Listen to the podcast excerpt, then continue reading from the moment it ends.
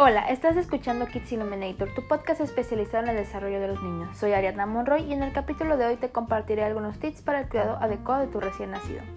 Como mamá o papá es normal querer envolver a tu pequeño en una burbuja para protegerlo, pero tranquilo, tu pequeño no es tan frágil como parece.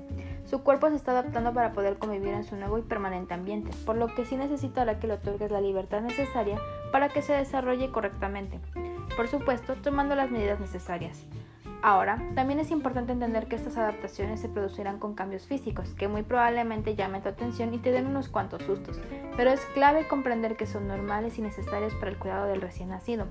Recuerda que tu pequeño está viviendo un cambio muy grande, pues pasó nueve meses en la pancita de su mamá y de repente se encuentra en un ambiente diferente. Estos cambios se pueden notar principalmente en la piel, cabello y genitales.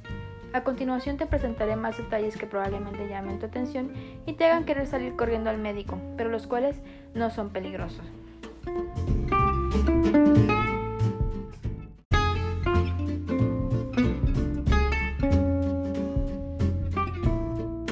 Es muy probable que tu bebé nazca con una capa blanca de grasa o con una capa de vellos finos en su espalda, brazos y piernas, o puede que hasta nazca con ambas.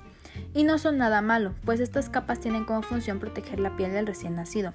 La capa blanca se llama Pernitz caseosa y es producida por la misma piel del feto durante la última etapa del embarazo, mientras que los vellos se llaman lanugos y no significan que tu bebé vaya a ser peludo de grande, pues ambas capas desaparecerán con el tiempo y por lo mismo no tienen afectaciones.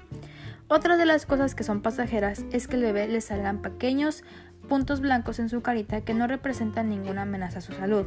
O igual puede pasar que tu bebé se descarapele durante los primeros días y esto simplemente sucede porque se está adaptando a su dejada del útero. Puede llegar a pasar que notes hematomas en la espalda y nalgas de tu bebé, o también que veas que sus manitas y piecitos están azules. Y tranquilo, esto se debe a que todavía su circulación sanguínea es inestable. Solo considera que los tonos azules son más propensos a aparecer cuando su cuerpo está frío. Para evitar esto, ten en cuenta que el bebé es muy pequeño para poder tener una regulación correcta sobre su temperatura, por lo que necesita del calor producido por el contacto de su madre. Otra cosa que es muy común son los tonos amarillos en recién nacidos. Estos se deben a una afectación dada por la inmadurez del hígado durante los primeros días de vida, y a su vez se dan a los altos niveles de bilirrubina. Este fenómeno se denomina ictericia, y notarás que tu pequeño lo sufre ya que sus conjuntivas o las partes blancas de sus ojos se tiñen de amarillo, seguido por la adquisición del mismo tomo en la piel.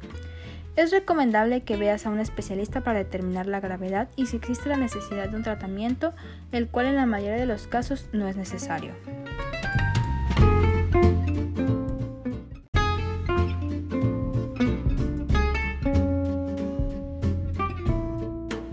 Otras características de los recién nacidos y por las cuales muchas veces consideramos frágil es porque su cráneo no se ha terminado de desarrollar y existen estas partes blandas en su cabecita llamadas frontanelas, las cuales no tienen hueso pero son necesarias para que el cerebro siga creciendo.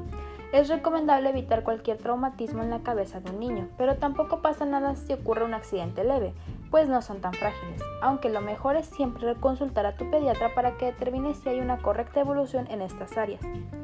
Ahora hablemos de sus sentidos. ¿Qué tanto puede percibir tu recién nacido? Bueno, pues es normal que el pequeño tenga ojos hinchados, las orejas dobladas y la nariz tapada durante los primeros días de su vida, así que no te preocupes si manifiesta esto. Su rango de visión es de hasta 20 centímetros y debe ser capaz de sostener la mirada y tener un movimiento ocular. Además, tú debes ser consciente que el pequeño es muy sensible a la luz y que ya puede ver en 3D.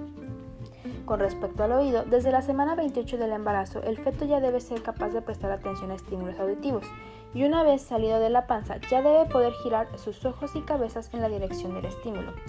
Al igual que su circulación sanguínea, es común que la respiración sea rápida y variable. Otras cosas que puedes notar es que sus pezones, sin importar el género del pequeño, se encuentran hinchados y secretan leche. Esto solo se debe al traspaso de hormonas con la madre durante la alimentación. Con respecto a su ombligo, los restos de su cordón umbilical se deberán estar cayendo dentro del rango de tiempo de 5 a 15 días. También puede ocurrir que tu bebé tenga una hernia umbilical, la cual puedes ubicar como una bolita 3D en el ombligo. Esto se debe a que el pequeño todavía no cuenta con fuerza en sus músculos abdominales y se corregirá solo. Cuando el bebé aprenda a sentarse y pararse, se quitará.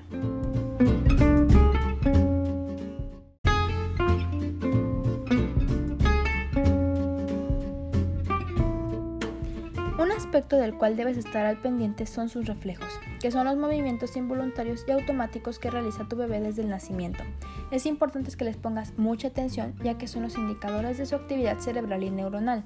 Ten en cuenta que con el paso del tiempo tu bebé los irá perdiendo. A continuación te daré una lista de los más significativos. El reflejo de búsqueda.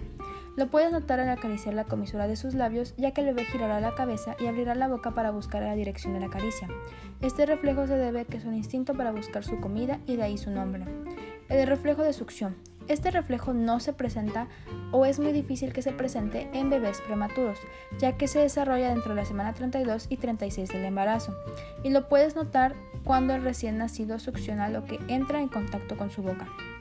El reflejo de moro. Lo puedes notar al momento de sobresaltar al bebé, ya sea por un movimiento o por ruido. Verás que el bebé extiende los brazos y las piernas y luego los cruza y los regresa a su lugar. Lo puedes ver como un impulso para detener un impacto.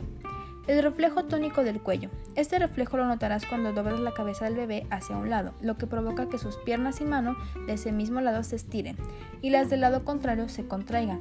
Es un tipo de posición de salto de indio.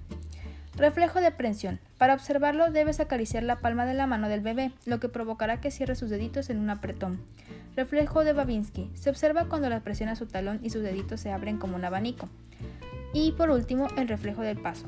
Este se da cuando sostienes al bebé en posición para caminar con sus piecitos tocando el suelo. Ahí es cuando el bebé dará unos pasos o hará la imitación de darlos.